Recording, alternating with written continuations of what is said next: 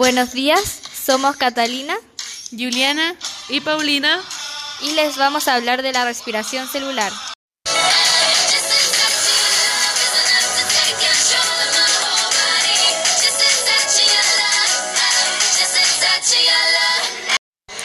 Metabolismo celular se divide en anabolismo y catabolismo.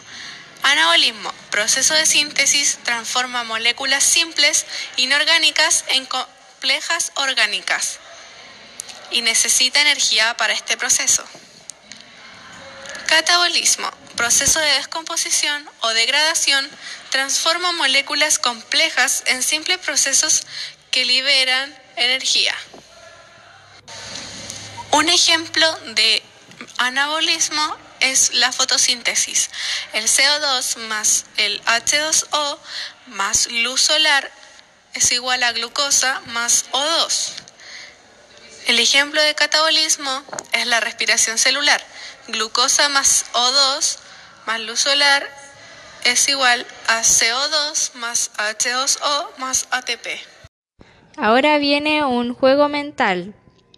Si la hija de María es la madre de mi hija, entonces ¿yo qué soy de María? A. Abuela. B. Madre. C. Hija. D. Nieta. E. Yo soy María.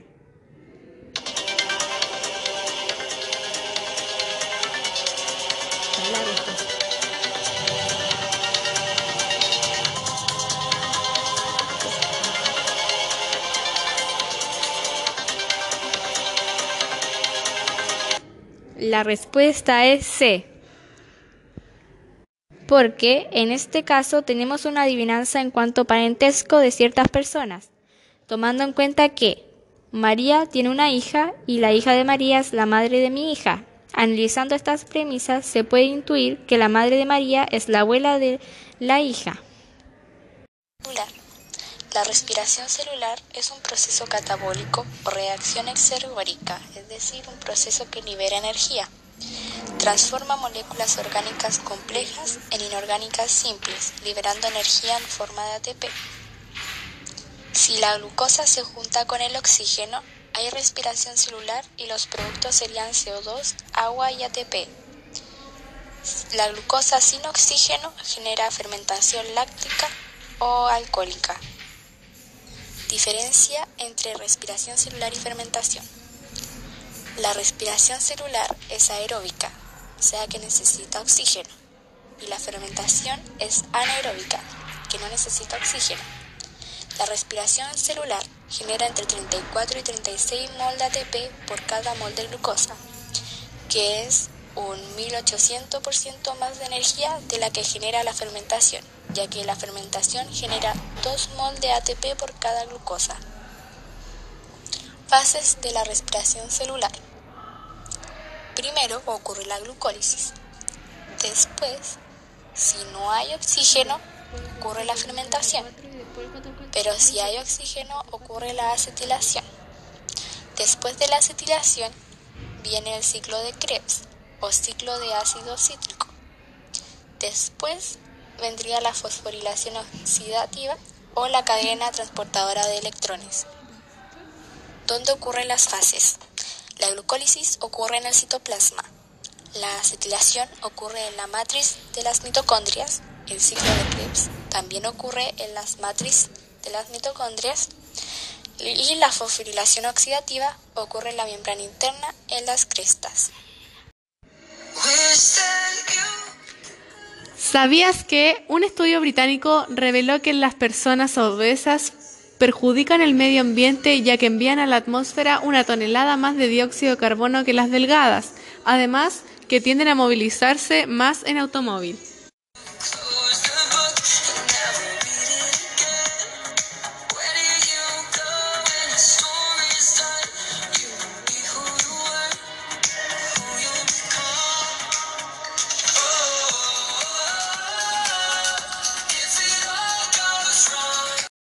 La glucólisis? Es una serie de reacciones que extraen energía de la glucosa al romperla en dos moléculas de tres carbonos llamadas piruvato. La glucólisis es una vía metabólica ancestral, o sea que su evolución ocurrió hace mucho tiempo, y se encuentra en la gran mayoría de los organismos vivos hoy en día. En los organismos que realizan respiración celular, la glucólisis es la primera etapa de este proceso.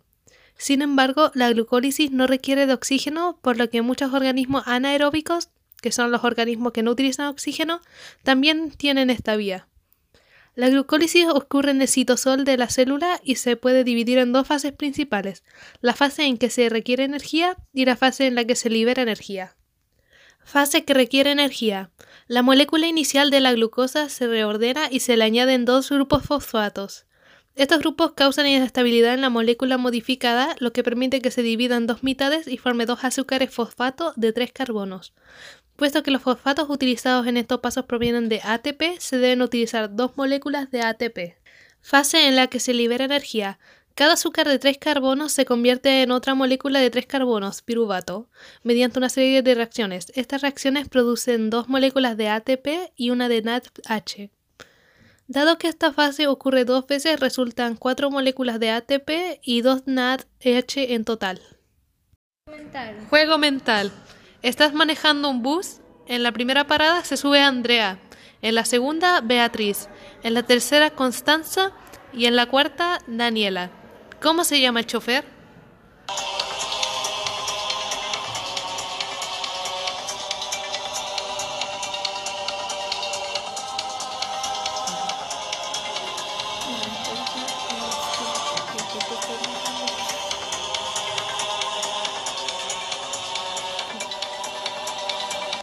Respuesta.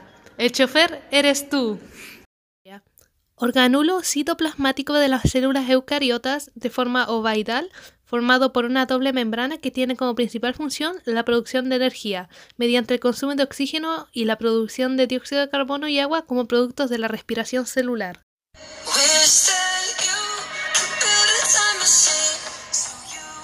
¿Sabías que cuando una cucaracha toca a un ser humano, ésta corre para ponerse a salvo para luego limpiarse?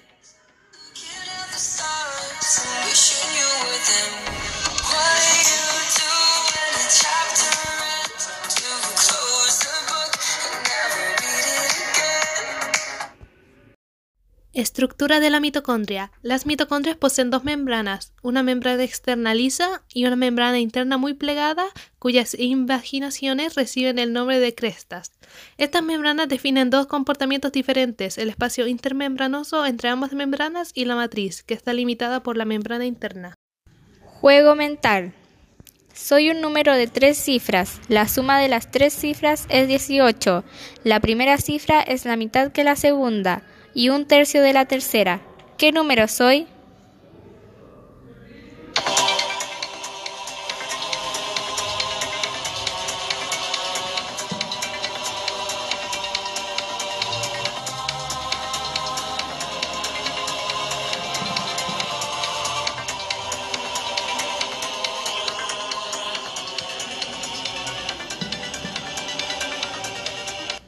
La respuesta es 369.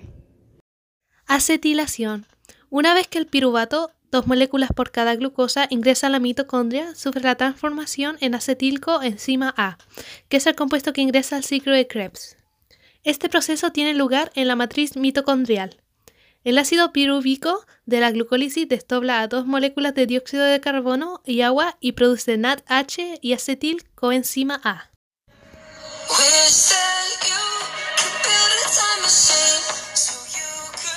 ¿Sabías que existe un avispón del tamaño de tu pulgar que al picarte inyecta un ácido que disuelve la carne y actúa como feromonas para atraer otros avispones para picarte hasta morir?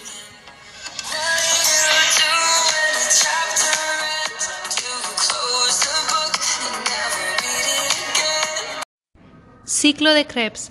En eucariontes, el ciclo de ácido cítrico tiene lugar en la matriz de la mitocondria, al igual que la conversión del piruvato de acetil-CoA. El ciclo del ácido cítrico es un circuito cerrado de ocho etapas principales en la que la última parte de la vía regenerará la molécula utilizada en el primer paso. Paso 1. En el primer paso del ciclo de ácido cítrico, el acetil-CoA se une con una molécula de cuatro carbonos oxalcetato y libera el grupo CoA a la vez que forma una molécula de seis carbonos llamada citrato. Paso 2. El citrato se convierte en su isómero isocitrato. En realidad, este es un proceso de dos pasos en el que primero se retira una molécula de agua que luego se vuelve a añadir. Paso 4, el acetoglutanato, que se oxida, lo reduce un NAD en NADH y en el proceso libera una molécula de dióxido de carbono. La molécula de cuatro carbonos resultante se une a la coenzima A y forma el inestable compuesto succinila-CoA. Paso 5, la CoA de la succinil CoA se sustituye con un grupo fosfato que luego es transferido a ADP para obtener ATP. La molécula de cuatro carbonos producida en este paso se llama succinato.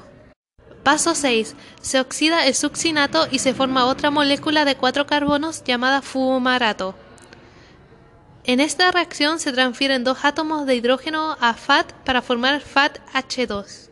Se le añade agua a la molécula de cuatro carbonos, fumarato, con lo que se convierte en otra molécula de cuatro carbonos llamada malato. Paso 8. Se regenera la oxaceltato mediante la oxidación de malato. En el proceso, otra molécula de NAT se reduce a NADH. Juego mental. Hay 10 peces en una pecera. Dos se ahogaron, cuatro nadaron lejos, tres murieron. ¿Cuántos peces quedan?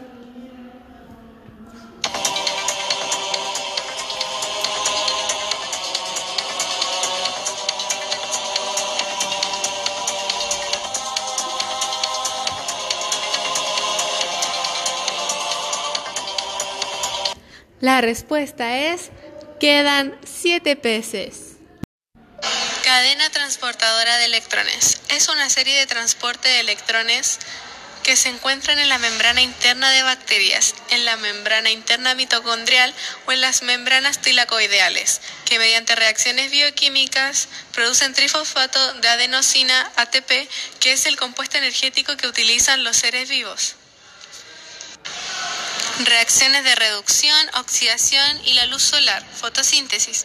Los organismos que utilizan las reacciones para producir ATP se les conoce como quimiautótrofos, mientras que los que utilizan luz solar para el tal cuento se les conoce como fotoautótrofos.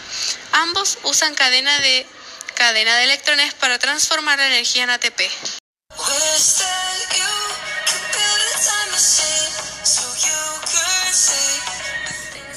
¿Sabías que cuando miras hacia el cielo y ves puntos blancos como bacterias, en realidad estás viendo tus propias células blancas llamadas miodesopsias o flotadores?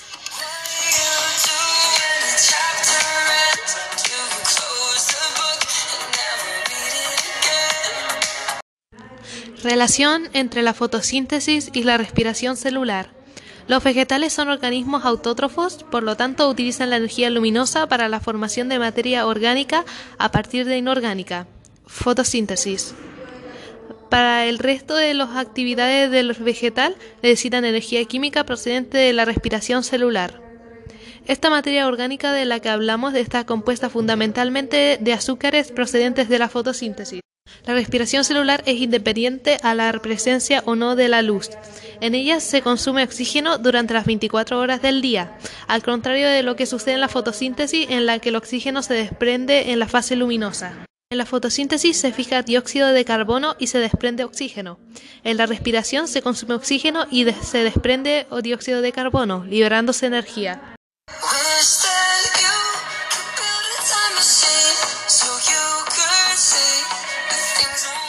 ¿Sabías que el cerebro de los delfines es más grande que el de los humanos? Los delfines tienen la capacidad de reconocer, recordar y resolver problemas. Esto los hace los animales más cercanos a los humanos en términos de inteligencia.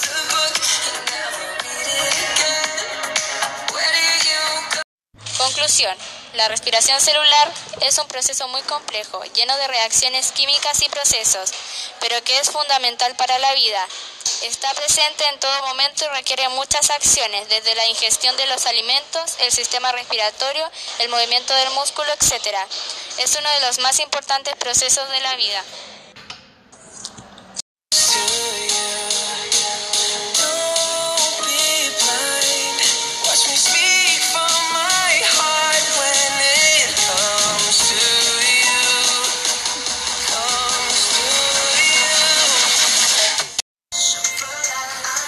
Gracias por escuchar nuestro podcast y que tengan un buen día.